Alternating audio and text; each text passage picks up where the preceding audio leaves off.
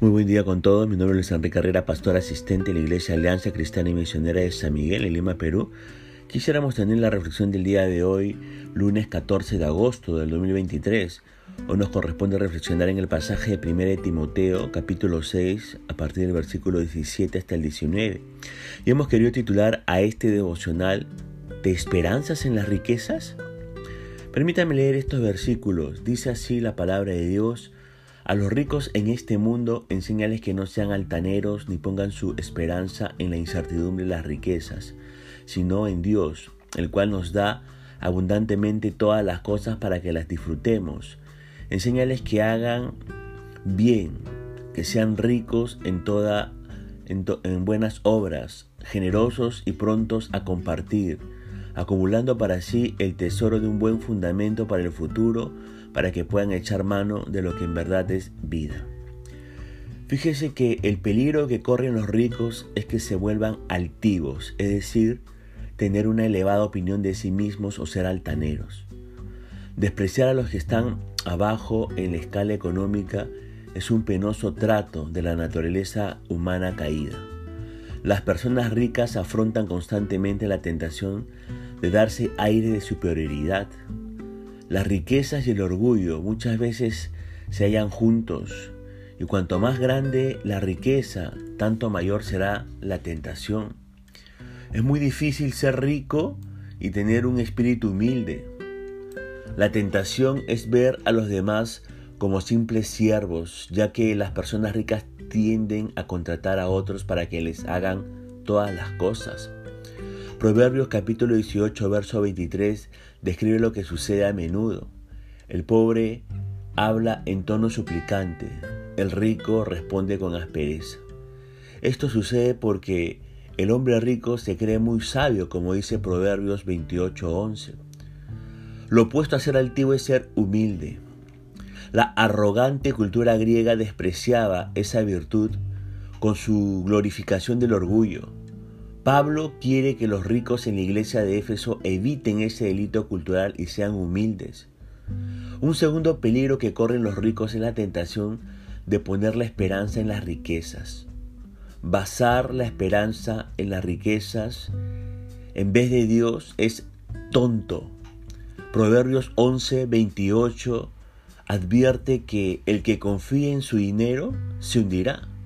Proverbios 23, versículos 4 y 5 añade, no te desgastes tratando de hacerte rico, sé lo suficientemente sabio para saber cuándo detenerte.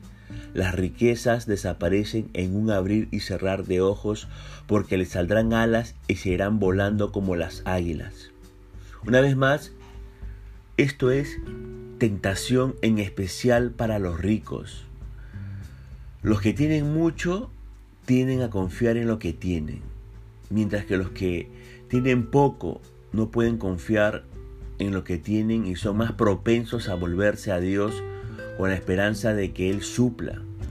En la parábola del rico insensato de Lucas capítulo 12, versos 16 al 21, el Señor Jesucristo advirtió de lo necio que es confiar en las riquezas. En vez de confiar en las riquezas, los creyentes deben fijar su esperanza en Dios que suple abundantemente todas las cosas para que las disfrutemos. Dios provee con mucha más seguridad que cualquier inversión terrenal. El Salmo 50, verso 10 al 12, describe la incalculable riqueza de Dios. Dice así este salmo, pues todos los animales del bosque son míos, y soy dueño del ganado de mil colinas. Conozco a cada pájaro de las montañas y todos los animales del campo me pertenecen. Si tuviera hambre, no te lo diría a ti, porque mío es el mundo entero y todo lo que hay en él. ¡Wow! Dios no es mezquino.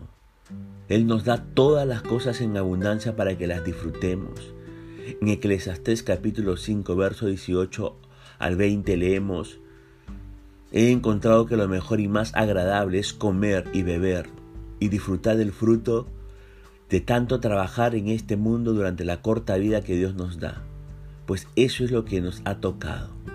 Por otra parte, a todo aquel a quien Dios da abundantes riquezas, le da también la facultad de comer de ellas y de tomar lo que le corresponde, pues el disfrutar de tanto trabajo viene de parte de Dios y como Dios le llena de alegría el corazón, no se preocupa mucho por el curso de su vida. Pero fíjese que la forma más elevada de gozo para el creyente es llevar gloria al Señor. Así pues, la verdadera felicidad viene cuando los creyentes prestan atención a las palabras de Jesús en Mateo 6, versículo 19 al 21. No amontonen riquezas aquí en la tierra, donde la polilla destruye y las cosas se echan a perder, y donde los ladrones entran a robar. Más bien amontonen riquezas en el cielo, donde la polilla no destruye ni las cosas se echan a perder ni los ladrones entran a robar. Pues donde esté tu riqueza, allí estará también tu corazón.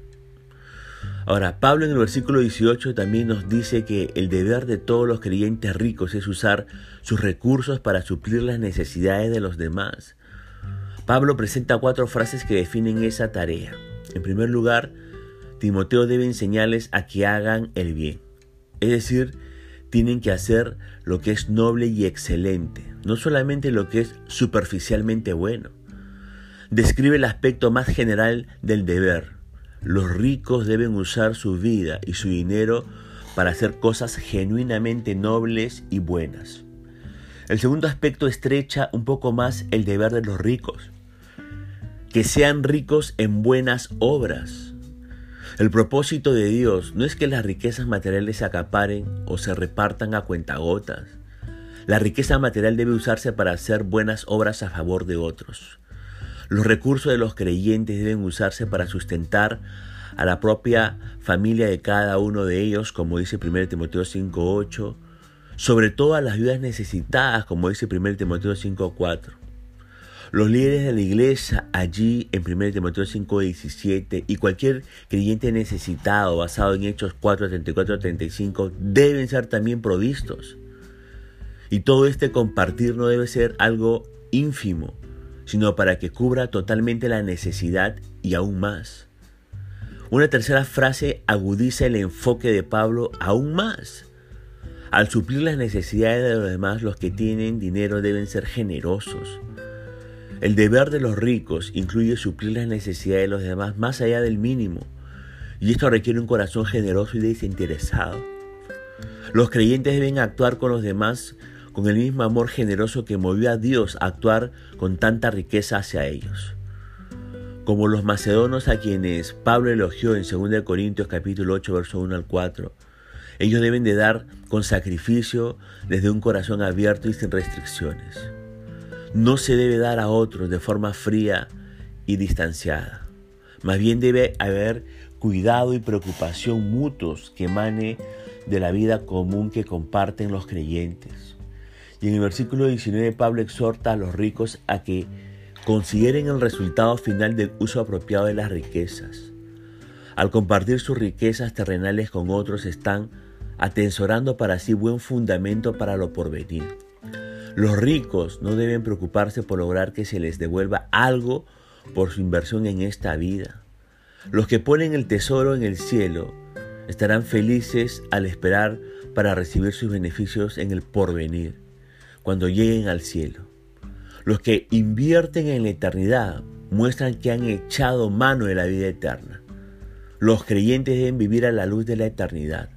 Por eso el Señor Jesucristo dijo en Lucas 16:9, Por tanto les digo, háganse de amigos por medio de las riquezas injustas, para que cuando éstas falten sean ustedes recibidos en las mansiones eternas.